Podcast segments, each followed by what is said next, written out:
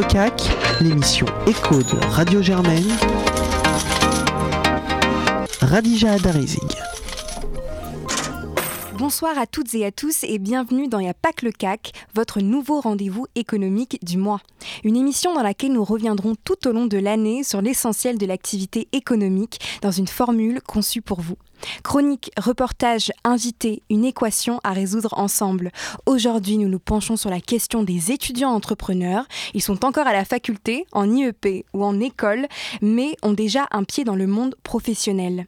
Négocier avec les collectivités locales, les entreprises du CAC 40 ou les petits entrepreneurs, tel est le quotidien des leaders de demain. Avec nous pour en parler, Héloïse Horry et Othman Lasri. Bonsoir Héloïse Horry et merci d'avoir répondu à notre invitation. Vous êtes étudiante à Sciences Po Paris en Master Economics and Business à l'École du Management et de l'Innovation. Après une expérience professionnelle à la mairie d'Amiens en tant que chargée de mission pour les affaires européennes et internationales, vous passez par le Centre des hautes études du ministère de l'Intérieur. Vous avez notamment travaillé sur le marché de la sécurité privée en Afrique. Héloïse, vous êtes aussi très impliquée dans la vie associative de Sciences Po. En 2016, vous devenez responsable de la communication interne de l'association sportive et vous devenez en juin 2018 présidente de la junior entreprise de Sciences Po Paris. Othman Lasri, bonsoir et merci d'avoir répondu à notre invitation. Vous êtes étudiant en master de finance à l'université Paris-Dauphine. Avant cela, vous avez vécu au Maroc où vous avez décroché un bac scientifique avant d'intégrer une classe préparatoire, elle aussi scientifique, en France, à Metz. Vous êtes aujourd'hui ingénieur en finance quantitative chez Natixis Asset Management et vous poursuivez votre master de finance à Paris 9. Très impliqué au sein de la junior entreprise de l'université Paris-Dauphine, vous êtes en charge des affaires commerciales et des projets. Vous avez notamment réalisé des études pour les galeries Lafayette. On en sait maintenant plus sur vous et on va en savoir encore plus puisque nous allons passer à l'interview. Avec moi en studio, euh, nous avons Sofiane Aklouf et nous avons également Victor donc, qui a rejoint, euh, rejoint l'émission et qui est également à la junior entreprise de Sciences Po euh, Paris. donc pour commencer, on va vous demander qu'est-ce que ça fait d'être entrepreneur alors qu'on est encore étudiant Bonsoir. Bonsoir Héloïse. Euh, qu'est-ce que ça fait d'être entrepreneur? C'est à la fois c'est l'occasion de mettre un pied dans le monde professionnel, tout en gardant euh, ce pied dans le monde euh, académique et dans un nouveau monde académique, le monde du master, puisqu'on passe tous de licence en master. Et c'est très formateur. Ça nous permet de découvrir différents aspects de la vie professionnelle, euh, les relations clients, les relations partenaires, tout en gardant également un aspect associatif très fort, puisque tous les membres de la junior entreprise sont des élèves de Sciences Po. D'accord. Et du coup, vous, vous avez un, statut assez particulier, c'est-à-dire que vous êtes devenue euh, présidente, donc c'est que cette année, que vous avez rejoint même la junior entreprise cette année. Donc euh, il y a beaucoup, je pense, vous avez, il y a beaucoup de défis que vous devez relever et prouver en fait que vous avez votre place dans cette junior entreprise. Comment est-ce que vous, vous gérez ça? Tout à fait. Alors, euh, j'ai suivi le même processus de recrutement que l'ensemble des membres de l'équipe. Donc, on a tous rejoint la junior entreprise en mai-juin dernier. Au cours de l'été, on a suivi des formations et on m'a finalement proposé de, prendre ce, beau rôle, ce magnifique rôle qui est euh, le rôle de présidente de Junior Consulting, que j'ai accepté avec grand plaisir. Et en effet, comme tu le dis, c'est un challenge au quotidien, mais je pense qu'au final, la clé, comme dans tout rôle de présidence ou de management, plus généralement, c'est de jamais oublier qu'on n'est pas tout seul et que que ce soit en association, en entreprise ou en équipe, en fait, le terme équipe est essentiel. Et la clé du succès, entre guillemets, je pense que c'est réellement euh, apprendre à déléguer, apprendre à communiquer et euh, ne pas avoir de tabou et être euh, honnête envers tout le monde de l'équipe. C'est un, un, très beau message que, que, que tu fais passer là. Alors, Othman, qu'est-ce que ça fait d'être d'être étudiant et entrepreneur en même temps? Bah, je rejoins le même avis que, euh, que ma collègue, qu'Héloïse. Euh, je trouve que c'est le meilleur moyen en fait de, de se professionnaliser, donc de toucher à la fois au côté euh, entreprise, euh, le, au monde euh, du travail, et en gardant le côté beaucoup plus cool, beaucoup plus associatif, de, comme toutes les autres associations universitaires ou dans une école. Et comme a dit Héloïse, donc, le rôle d'ingénieur entrepreneur ou un entrepreneur en général, mhm. c'est de, de, d'avoir, de savoir fédérer et de savoir travailler en groupe. Donc, comme on n'est pas tout seul, on a une équipe derrière nous euh, sur laquelle on peut, on peut euh, s'appuyer dans n'importe quelle, euh, quelle période du mandat. Donc c'est vraiment l'une des clés du, succès surtout en junior entreprise et en entreprise en général. Mais justement, Otman, vous parlez de, ce statut un peu particulier à l'intérieur de l'université. Est-ce que c'est le rôle d'une université d'avoir en son sein une, mini, euh, mini entreprise finalement?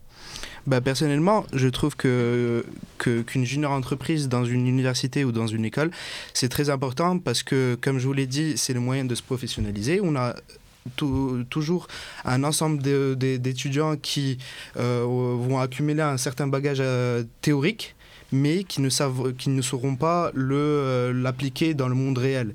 Et donc, euh, au lieu de les lâcher euh, dans le monde du travail directement avec ce bagage et leur dire vous devez appliquer ça sans temps d'adaptation, ben le, la junior entreprise pourrait jouer justement le rôle de, de tampon entre l'université ou l'école et le monde du travail. Et, et justement, Otman, vous êtes également, vous travaillez chez Natixis en ce moment. Mhm. Est-ce que vous sentez finalement que, que le fait d'avoir euh, d'avoir euh, d'avoir accumulé ces, euh, ces, connaissances à la junior entreprise d'année dernière vous a aidé dans votre insertion professionnelle donc chez Natixis? Bien sûr, parce que ne serait-ce que le travail en groupe, j'ai des managers, j'ai des, des, tuteurs d'apprentissage et je trouve que ce, ce, passage par la junior entreprise m'a permis justement de savoir comment réagir à une demande et de savoir comment travailler avec mes manager avec euh, toute ma hiérarchie et justement de pouvoir euh, gérer ce, ce, flux de travail et cette, cette masse euh, de travail sans accroc. D'accord. On va poser toute la même question à Héloïse sur finalement hein, Et, je compléterai même, est-ce que vous gagnez de l'argent grâce à, vos missions? Alors, est-ce que juste par rapport au niveau des questions, tu veux d'abord que je réponde à celle euh, qu'est-ce que ça apporte à Sciences Po Alors euh, l'intérêt, je pense, d'une junior entreprise euh, dans le cadre bon, d'une école comme Sciences Po ou d'université, je pense qu'en fait il est il est double voire triple il bénéficie à la fois euh, Sciences Po, l'école, parce que euh, ça montre tout simplement qu'il y a un environnement qui est dynamique, qui en fait euh, encourage les initiatives étudiantes. C'est une forme d'initiative étudiante assez différente des associations classiques qu'on peut retrouver comme le BDE ou l'AS, parce que à nouveau, comme on l'a expliqué, c'est c'est une forme d'entreprise, c'est une micro-entreprise. Donc il y a vraiment cet aspect assez, je pense, bénéfique pour l'institution qui nous permet de mener à bien notre junior entreprise. Il y a évidemment les bénéfices pour les membres qui font partie de la junior donc l'aspect professionnalisant comme on l'a dit pour répondre à ta question au sujet de la rémunération, on est seulement rémunéré lorsque l'on signe une mission et qu'on l'encadre. Et en fait, euh, la rémunération des encadrants, donc c'est un tarif fixé en fonction de la, du coût total de la mission. Et, euh, mais en revanche, on nous, enfin tout du moins sur notre modèle, nous ne sommes pas, nous ne sommes pas rémunérés car nous sommes des membres de la junior entreprise. Donc euh, d'accord, donc il n'y a pas un salaire que, que les membres reçoivent chaque mois. Moi, présidente, j'ai pas le temps, j'ai pas l'occasion de faire une mission ou je ne cite pas de mission dans l'année, je ne toucherai rien. Parce qu'on est avant tout une association. Et, et est-ce que vous savez à peu près combien il y a une moyenne de rémunération euh, par mission ou pas? Pas du tout. En fait, euh, les missions ont toujours un... Et c'est assez intéressant d'ailleurs, euh, la tarification des missions est vraiment très variée. Ça peut aller d'une mission qui va coûter... 300 euros, on a déjà eu ça, à des clients à qui on va demander des missions bien plus excessives. Et en fait, au niveau de, la rémunération de nos étudiants qui encadrent la, la mission, sans donner de chiffres exacts, elle est de manière générale très, très inférieure à celle des étudiants qui réalisent la mission, qui sont les étudiants de Sciences Po. Et en fait, euh, également, la, rémunération, entre guillemets, va varier dans la mesure où on ne force pas les gens à prendre des missions. C'est-à-dire que typiquement, si un membre de la JE décide de prendre plein, plein, plein de missions, bah, c'est vrai que lui, peut-être qu'au cours de l'année, sera amené à gagner plus d'argent qu'un membre de la JE qui ne va pas en prendre, en fait. Donc ça varie à la fois en termes de la motivation de l'élève à encadrer des missions, tout simplement si on arrive à en signer également, et euh, du contenu de la mission. Et du coup, ça me permet d'enchaîner sur le dernier point, le, troisième aspect entre guillemets bénéfique, c'est que c'est également euh, très intéressant, je pense, pour la population étudiante, parce qu'en fait, il ne faut pas oublier que la entreprise euh, n'est pas là pour soi-même. Tout le travail qu'on fait, en fait, c'est à destination des, élèves de Sciences Po, car toutes les missions que l'on signe euh, sont réalisées par des étudiants de Sciences Po. Et c'est là où je rejoins tout à fait Hotman sur l'aspect que ça offre réellement la mise en application du bagage académique que, l'on acquiert au cours de nos études. Euh, sauf que nous, voilà, on décide d'externaliser ça. Et euh, donc, en fait, junior entreprise de Sciences Po est seulement l'intermédiaire entre les clients qui ont des besoins. On s'occupe de l'aspect administratif proposer des missions, faire des propositions commerciales, signer ces missions, mais en réalité, celles-ci sont, sont réalisées par les étudiants de Sciences Po. Mais de ce fait, on est quand même assez loin d'une association classique de Sciences Po. Tout à fait. Puisque c'est pas du bénévolat, comment est-ce qu'on on peut s'assurer que ceux qui prennent des missions le font pour le bien commun, pour, le, pour la vie associative, et non pas seulement pour gagner de l'argent et en fait pour mettre un pied dans l'entreprise? D'ailleurs, moi j'ai un truc à ajouter. Euh, j'ai un peu euh, regardé les réseaux et, euh, et, comment vous fonctionnez, enfin comment, euh, comment ça fonctionnait. Et des fois, il y a une externalisation des, des, des missions quand on se rend compte qu'à l'intérieur de la JE, on n'a pas les compétences. donc, il y a aussi ce côté un peu. Euh, moi, je, je sais par exemple que. Tu peux préciser. Ouais. moi, je sais que par exemple, j'ai déjà vu passer des postes. Donc, c'était pas pour la JE, euh, pas pour Sciences Po, peut-être, euh, pour d'autres JE, où finalement, quand par exemple, on cherchait des, des traducteurs, je sais pas, de mandarin, et eh ben, on mettait un, un, poste sur un mur pour dire voilà, on a une mission, on a besoin de, de 21 heures avec quelqu'un qui, qui qui va pouvoir nous traduire euh, euh, ce texte-là. Euh, donc finalement, il y a quand même ce côté un peu lucratif qui est, qui est au centre de... tu veux répondre, Otman bah, Justement, je vais revenir parce que je pense que le poste dont tu parles, c'est un poste de Dauphine Junior Conseil. en effet, donc en fait, les, les personnes qui vont réaliser l'étude ne sont pas des, des membres de la GE exclusivement. Donc ça peut être tout élève de Dauphine, de l'université ou de l'école en, en, elle-même. Donc en soi, euh, quand on, se rend compte que au sein de notre junior entreprise, nous n'avons pas euh, l'étudiant parfait qui va réaliser l'étude et qui va la mener à bien, on se, on se tourne vers, euh, vers le monde, le monde étudiant dauphinois en général pour justement avoir le, le profil parfait. Donc c'est pour ça que on commence par, euh, par, euh, par toucher les membres de la GE, puis on se tourne vers les étudiants en général. De, Vous ne tournez jamais hors euh, Dauphine Jamais. C'est une, règle, une règle qui nous est imposée par la Confédération nationale des juniors entreprises, qui fait que nous n'avons aucun droit d'employer ou de faire travailler quelqu'un qui est en dehors de l'école sur une étude intra-GE. Oui, si je peux rejoindre Hotman là-dessus. Donc, donc ça, c'est peut-être l'une des différences entre Dauphine Junior Conseil et euh, Junior Consulting. Donc euh, nous, en l'occurrence, on est, un, on est une assez petite équipe, on est euh, seulement 20, parfois 22, enfin ça dépend des années. Du coup, nous, toutes nos missions sont réalisées en externe. C'est seulement les étudiants de Sciences Po qui les réalisent à chaque fois.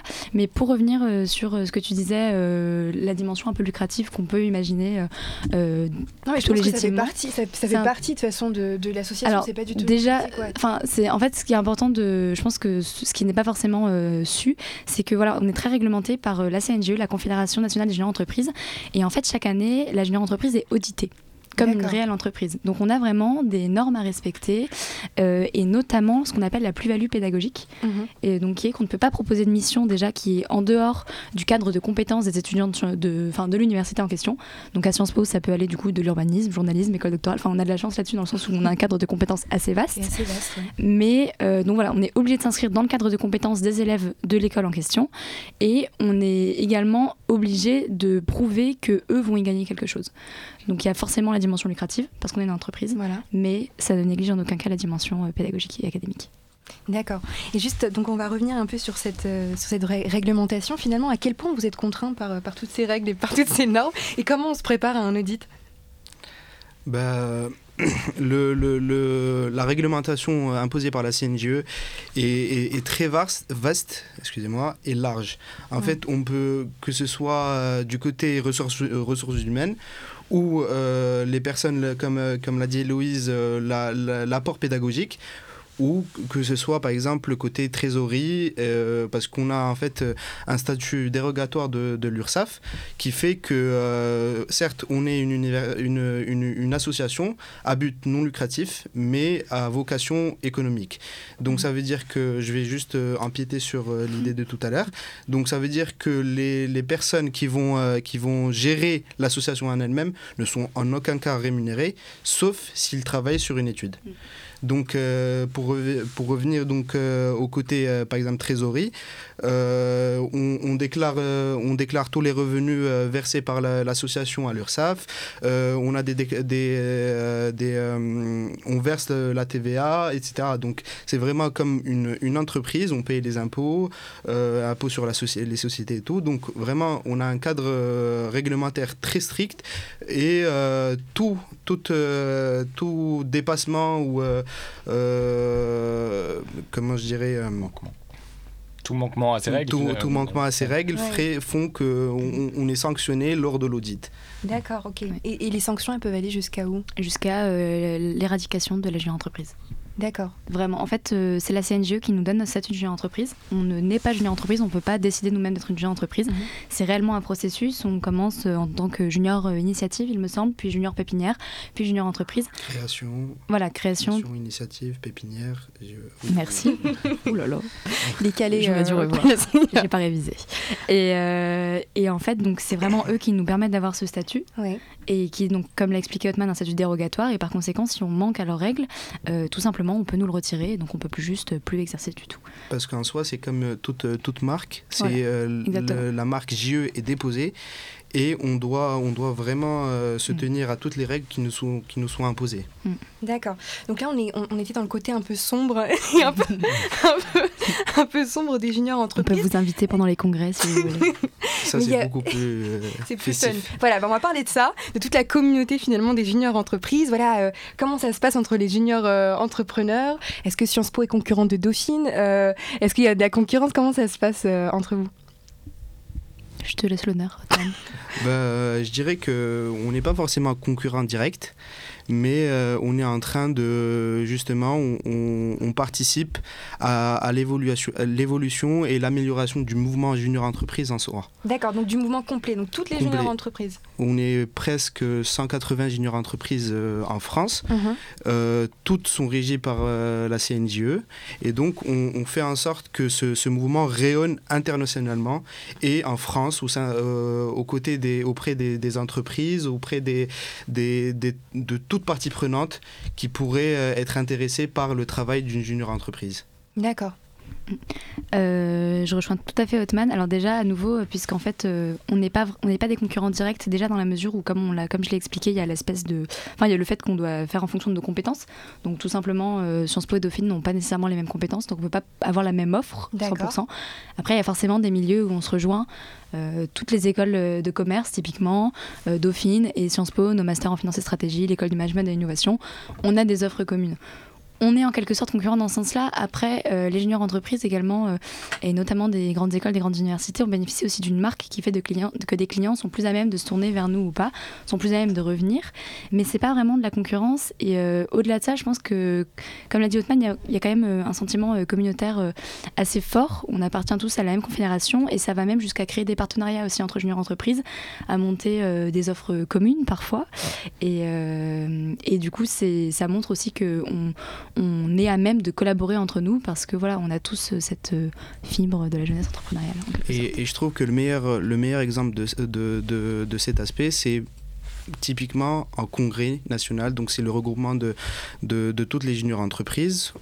Tous les, les, les, membres présents euh, suivent des formations et des fois, bah, les formations sont, sont, euh, sont données par d'autres membres de Junior Entreprise. Donc euh, c'est vraiment de l'entraide avant euh, de la concurrence directe. Mm, ok. Sofiane, tu avais une question? Pourquoi est-ce qu'une entreprise, elle doit choisir la junior de Sciences Po ou alors de Dauphine? Plutôt qu'une autre. En fait, les questions que je n'ose pas poser, c'est Sofiane qui les pose. C'est ça le C'est bien, il faut. tu veux commencer? Peu importe. Vas-y, je te laisse. Avec plaisir. Pourquoi Sciences Po? Quelle question Radio Germaine, vous me la posez vraiment. alors, euh, différents aspects. Bon, alors déjà en termes de cadre de compétences, on, va faire une petite présentation, un petit briefing assez rapide. On a euh, quatre pôles. Donc euh, des pôles qui pourraient à la fois intéresser des, des clients de Dauphine ou de Sciences Po serait notre pôle finance, stratégie, entrepreneuriat notre pôle marketing communication.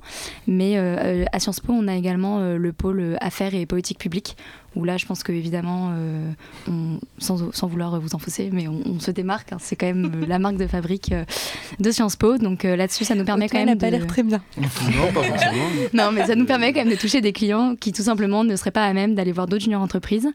On a également un pôle RSE et développement durable qui est très actif. On a, on a créé une offre, enfin, l'offre a été montée par le mandat précédent on est dans la phase réellement de, lancement de cette offre qui, est, euh, qui a vraiment un, bel accomplissement. Et enfin, en dernier lieu, on a un, autre élément euh, un peu, euh, je dirais, qui, nous, qui nous différencie des autres entreprises, c'est qu'on a un fonds pro bono depuis 2012. Donc ça veut dire que chaque année, une partie de notre chiffre d'affaires est mise de côté et qui nous permet en fait de tout simplement d'offrir des missions à des associations. Donc on ne les fait pas payer, mais on rémunère les étudiants de Sciences Po qui vont réaliser ces missions. Et donc, donc c'est aussi intéressant dans le sens où, voilà, à nouveau, ça nous permet de toucher tout simplement un horizon de clients qui n'est pas forcément à même de pouvoir se tourner vers des juniors entrepreneurs. Et donc, avec ce fonds pro bono, on, on peut faire des missions pour des associations et on est également en train de travailler avec ce fonds sur un partenariat un peu plus large avec Erasmus pour euh, favoriser tout le pro bono en Europe. Donc en fait, c'est des, on va dire que c'est plein de, petits projets qui nous permettent de construire une, identité, je pense, euh, assez particulière, avec bien évidemment euh, l'accent quand même sur les affaires et les politiques publiques qui sont la marque de fabrique. D'accord. Donc moi, si, si, je reviens sur, euh, sur l'aspect compétences, certes, euh, on a le, le, le, socle commun en quelque sorte, donc finance, stratégie, marketing, etc. Mm. Euh, en ce moment, on est tout à fait en train de développer une, une business unit Big Data. Donc c'est une... une... Hey, Héloïse va pas bien. si, si, ça va très très bien, mais j'en reparlerai après. Il n'y a pas de souci. Donc, on, a, on a des compétences, des, des, des, masters d'informatique, de data science, etc. Donc, on est en train de développer cette business unit Big Data. Et d'un autre côté, on développe aussi la business unit droit. Euh, parce qu'on a des masters de, droit et, en ce moment, c'est euh, surtout sur ce mandat, on est en train de, de travailler sur le développement d'une offre, euh, donc à la fois en, droit et en, en, big data, data analysis en général. de l'autre côté, on a un, un aspect beaucoup plus plus personnel, je, dirais, parce que justement, le côté RSE est, l'un des, des, aspects très développés dans notre junior entreprise. Et, euh, et euh, le, travail qui est fourni depuis quelques années sur, sur cet aspect-là est, est, louable. Euh, donc vraiment, cet aspect-là est, un aspect très, très important. Et mhm. je dirais que pourquoi une entreprise devrait choisir une junior entreprise contrairement, contrairement à, à, un cabinet de conseil, ben, je dirais juste ne serait-ce que la fibre entrepreneur, euh, les idées novatrices que les, les, étudiants, les jeunes, les jeunes diplômés euh, ne, apportent à une étude euh, X ou Y. Et justement, cette, cette fibre n'est pas forcément facile à trouver dans tout cabinet de conseil lambda comme, comme on peut trouver. Ça doit être moins cher aussi, non Bien sûr. C'est l'un des, des, aspects que, que, les, que les entreprises euh, trouvent chez les juniors entreprises. C'est la rémunération qui est beaucoup euh, moins importante que pour un cabinet de conseil, mmh. mais pour une qualité de travail qui est euh, équivalente à celle d'un cabinet de conseil. Mais on paye bien les étudiants quand même. ben, C'est pas de l'esclavage. Alors on va finir sur ces deux notes. Voilà, on a présenté la, la, JE de, de, Sciences Po et celle de Dauphine. Merci beaucoup d'avoir participé à cette émission et puis on repart avec plein d'informations et on se retrouve dans un mois avec un nouvel épisode de Y'a pas que le CAC sur Radio Germaine. Y'a pas que le CAC, Radija Adarizig.